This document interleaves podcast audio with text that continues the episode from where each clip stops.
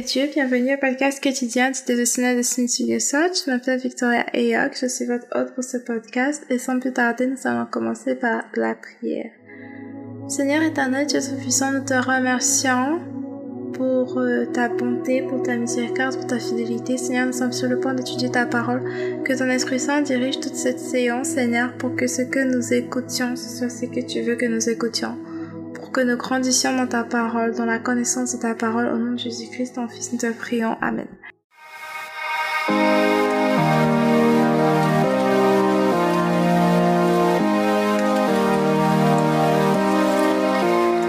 Le titre de l'enseignement d'aujourd'hui, c'est Un esprit de faim et de soif. Un esprit de faim et de soif. Et ici, bien sûr, nous parlons de faim et de soif spirituelle, de faim et de soif de justice. Euh, nous allons lire Matthieu chapitre 5 verset 6 et Hébreu chapitre 1 du verset 8 au verset 9 et chapitre 2 du verset 1 au verset 18. Donc nous continuons à partir de là où nous nous sommes arrêtés hier.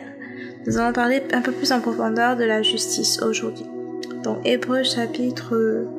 Nous commençons par Hébreu par Matthieu, pardon, chapitre 5, verset 6. Heureux ceux qui ont faim et soif de justice, car ils seront rassasiés. Maintenant, Hébreu, chapitre 1, du verset 8 au verset 9. Mais au sujet du Fils, il dit, Ton trône, ô Dieu, subsiste pour toute éternité. Le sceptre de ton règne est sceptre d'équité. Tu aimes la justice et tu détestes la méchanceté. Aussi, ô Dieu, ton Dieu t'a honte d'une huile d'allégresse et t'a ainsi fait roi, de préférence à tous, tous tes compagnons. Maintenant, Hébreu chapitre 2 du verset 1 au verset 18. Puisqu'il en a ainsi, nous devons prendre encore plus au sérieux les enseignements que nous avons reçus afin de ne pas être entraînés à la dérive. En effet, la parole transmise à nos ancêtres par des anges est entrée pleinement en vigueur et chaque transgression, chaque désobéissance a reçu la sanction qu'elle méritait. Alors comment pourrons-nous échapper nous-mêmes au châtiment si nous négligeons un si grand salut? Car ce salut a tout d'abord été annoncé par le Seigneur lui-même. Ceux qui l'ont entendu en ont ensuite confirmé la validité pour nous. Et Dieu a authentifié leur témoignage en y ajoutant le sien, c'est-à-dire en accomplissant toutes sortes de signes miraculeux d'actes extraordinaires, de manifestations diverses de sa puissance et en accordant à ses témoins, selon sa propre volonté de recevoir chacun sa juste part de l'Esprit. Car ce n'est pas des anges que Dieu a soumis le monde à venir dont nous parlons, au contraire, quelqu'un dans un texte de l'Écriture déclare Qu'est-ce que l'homme pour que tu prennes soin de lui? Qu'est-ce qu'un être humain pour que tu t'intéresses à lui? Tu l'as abaissé pour un peu de temps au-dessous des anges, tu l'as couronné de gloire et d'honneur, tu as tout mis sous ses pieds. En soumettant tout à son autorité, Dieu n'a rien laissé qui puisse ne pas lui être soumis. Or, actuellement, nous ne voyons pas encore que tout lui soit soumis. Mais voici ce que nous constatons. Après avoir été abaissé pour un peu de temps au-dessous des anges, Jésus se trouve maintenant couronné de gloire et d'honneur à cause de la mort qu'il a soufferte. Ainsi, par la grâce de Dieu, c'est pour tous les hommes qu'il a connu la mort. En effet, Dieu qui a créé tout ce qui existe et pour qui sont toutes choses, voulait conduire beaucoup de fils à participer à la gloire. Il lui convenait pour cela d'élever à la perfection par ses souffrances celui qui devait leur ouvrir le chemin du salut. Car Jésus qui purifie les hommes de leurs péchés, et ceux qui sont ainsi purifiés partagent la même humanité. C'est pourquoi il n'a pas honte de les appeler frères et sœurs. Ses frères et sœurs, lorsqu'il dit, je, je proclamerai à mes frères quel Dieu tu es, je proclamerai à mes frères quel Dieu tu es, je te louerai dans l'assemblée. Il dit aussi pour moi, je mettrai toute ma confiance en Dieu et encore me voici avec les disciples que Dieu m'a donnés.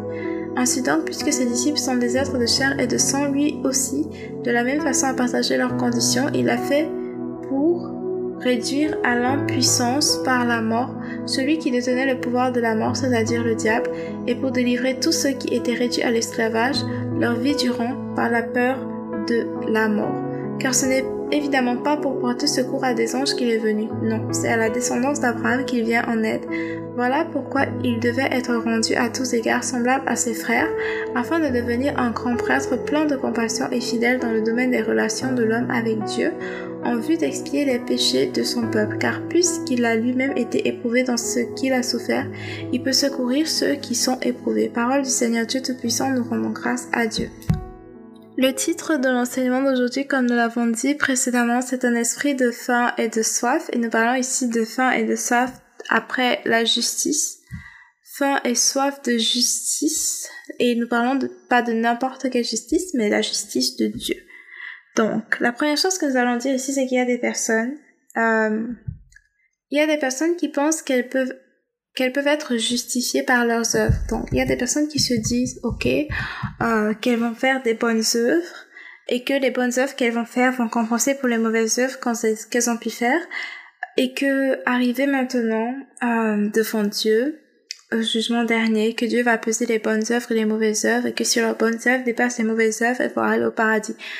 Déjà, ce n'est pas dans la Bible, euh, c'est un mensonge du diable et personne ne peut être sauvé par ses bonnes œuvres, à savoir par sa propre justice. D'ailleurs, la parole de Dieu dit que nos œuvres de justice sont comme des, des serpillères souillées. En conclusion, personne ne peut se justifier devant Dieu parce que la parole de Dieu dit que si on transgresse contre un commandement, on a désobéi à toute la loi. La parole de Dieu dit aussi que euh, la parole de Dieu, il faut aussi comprendre que c'est sur la base de sa parole que nous serons jugés. Or, si tu te compares à la parole de Dieu, la parole de Dieu est juste. Si tu te compares à Jésus, qui est la parole de Dieu faite chair, il est juste, il est parfait, il n'a jamais péché. Donc le standard, ce sera toujours lui, ce sera toujours Dieu. Donc quand tu vas te comparer toi à, à Dieu, forcément, peut-être tu peux dire devant tel autre, oh, je n'ai pas tué comme telle personne, je n'ai pas commis adultère comme telle personne, je n'ai pas fait ceci, je n'ai pas fait cela, mais devant Jésus, il y a forcément un péché que tu as commis comparé à lui. Donc tu ne peux pas être justifié sur la base des péchés que tu n'as pas commis ou des bonnes œuvres que tu as faites parce que tu n'atteins pas son standard, tu n'atteins pas son, sa justice. Du coup, d'office, tout le monde est condamné parce que quand même tu n'aurais fait indirectement ou directement aucune de ces mauvaises choses. Tu nais avec la nature corrompue, la nature du péché. Ton esprit naît déjà avec la nature du péché. Et donc, tu ne peux pas aller au paradis, tu ne peux pas passer l'éternité avec Dieu. Euh, toutefois, justement parce que Dieu est bon, parce qu'il est miséricordieux, il veut que tous soient sauvés. Raison pour laquelle il envoie Jésus, son Fils unique, la parole de Dieu faite chair, parfaite, pure, sainte, juste. Euh, et il envoie la parole de Dieu faite chair, c'est-à-dire Jésus, payer le prix pour nos péchés. Donc Jésus, euh, par ses meurtrissures, nous sommes guéris, comme par le fait que son sang a été versé, nous sommes justifiés. Nos péchés sont lavés par son sang. Il est l'agneau qui enlève le péché du monde. Pas pour que nous continuions de vivre dans le péché, mais pour. Il retire ses péchés de nous et il nous donne une nouvelle nature, une nature, sa nature, il nous donne sa justice. Il, il, transforme ton esprit, il te donne un tout nouvel esprit fait à son image, dans ton esprit, il donne la vie à ton esprit, il vient vivre dans ton esprit, il te donne un esprit fait à son image, euh, pur, juste, donc il te donne sa justice. Donc maintenant, ce n'est pas ta propre justice, euh, tu ne pars pas devant Dieu avec ta propre justice, tu oh Seigneur, je suis juste, j'ai fait telle bonne œuvre, telle bonne œuvre, donc tu dois répondre à mes prières, non. Mais tu pars sur la base de la justice de Jésus, Seigneur. Le Seigneur Jésus m'a justifié, le Seigneur Jésus m'a purifié, il est parfait, il est juste. En son nom, c'est pour ça que tu pries au nom de Jésus, parce que en ton nom à toi ne peut pas, ne peut pas, euh, faire que tu mérites quoi que ce soit, mais au nom de Jésus, c'est comme si c'est lui qui demandait, tu demandes en son nom, et là, c'est un peu comme, comme euh, avoir le sceau impérial par exemple. Dans ce sens-là. Parce que tu as le sceau impérial je sais pas ceux qui vont comprendre terme genre euh, en tout cas c'est un peu comme avoir le sceau impérial ou le sceau royal. Quand tu le présentes on sait que ok tu viens au nom du roi. Tu viens au nom de l'empereur. Tu viens au nom de la, euh, de la haute autorité. Donc quand tu viens au donc si tu venais en ton propre nom tu ne pourrais pas avoir cela parce que de toi, de ton nom, ton nom ne pèse pas, tu ne mérites pas cela. Mais quand tu viens au nom de Jésus, euh, tu as accès à son, tu as librement accès au trône de grâce et de miséricorde du Seigneur. Tu as librement accès à ses, ses grâces, ses bontés, ses miséricordes, euh, ses bénédictions. Euh, tu es libre en lui parce que c'est par le nom de Jésus et pas par ton propre nom. C'est par les œuvres que lui a faites et non tes propres œuvres. Maintenant, la prochaine chose que nous allons dire, c'est qu'une fois que tu es justifié en, Christ, une fois que tu as le statut de juste, une fois que tu es justifié en Christ, une fois que tu as ce statut, tu ne dois pas rester euh, stagnant, tu ne dois pas euh, rester genre parce qu'il y a certains qui se disent oh j'ai fait une prière de 5 secondes je suis venu à Christ maintenant je peux pécher comme je veux. Je n'ai pas à lire la Bible je n'ai pas à aller à l'église je n'ai pas à m'entourer de personnes chrétiennes. Je peux vivre dans le monde je peux faire ce que je veux je suis sauvé non surtout pas. Comme le dévotionnel de Smith comme c'est écrit dans le dévotionnel de Smith soit, si ton niveau spirituel d'aujourd'hui comparé à ton niveau spirituel d'hier, c'est le même niveau ou inférieur au niveau d'hier, c'est que tu es en train de rétrograder. Euh, on doit plutôt chercher toujours à progresser. Pour dire, tu dois toujours être en train de lire la parole de Dieu plus en plus, en train de passer plus de temps dans la louange et dans l'adoration, en train de passer plus de temps à, à, à t'entourer de la parole de Dieu, de ce que Dieu a à te dire, plus de temps à te soumettre au Saint-Esprit, à lui obéir. Ça doit, ça doit te consumer, en fait. Et plus tu vas donc choisir de marcher dans cette obéissance, plus tu vas avoir les progrès même dans ta marche avec le Seigneur. Or, si tu décides, tu t'assois, tu dis oh, moi je fais plus rien, euh, tout est déjà gagné, tout est déjà acquis, euh, tu vas plutôt te retrouver dans le péché, tu vas te retrouver en train de rétrograder, tu vas te retrouver à ne même pas voir que à, à quel point tu es en train de t'éloigner de la parole, de la justice, de l'obéissance à Dieu, et tu vas t'égarer. Donc, on ne doit pas, on ne doit pas être stagnant on doit toujours penser à grandir dans notre relation avec Dieu. On doit toujours penser à marcher dans l'obéissance, obéissance, obéissance, obéissance. Marcher dans la justice parce qu'il, nous sommes la justice de Dieu en Christ, mais ça ne veut pas dire que nous ne devons plus l'obéir. Au contraire, justement parce qu'il t'a justifié, tu es maintenant libre de ne plus vivre dans le péché, mais de vivre dans l'obéissance.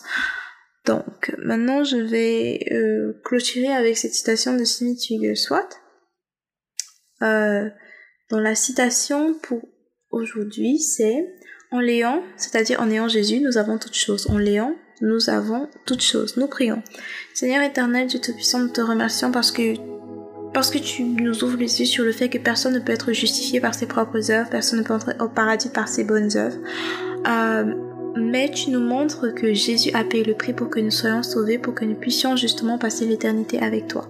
Donc Seigneur, nous te remercions pour cela et nous te remercions parce que tu nous enseignes aujourd'hui que nous ne devons pas être stagnants dans notre marche avec Dieu, mais nous devons toujours grandir dans notre foi.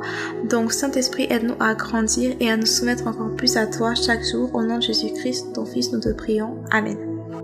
Alors merci beaucoup d'avoir écouté du début jusqu'à la fin. Si vous avez été édifié par cet enseignement, n'oubliez pas de partager pour pouvoir édifier d'autres personnes et aussi de vous abonner pour recevoir des notifications à chaque fois qu'il y aura un tout nouvel épisode. C'est un nouvel épisode par jour, d'un rendez-vous disponible demain par la grâce de Dieu pour écouter l'épisode de demain.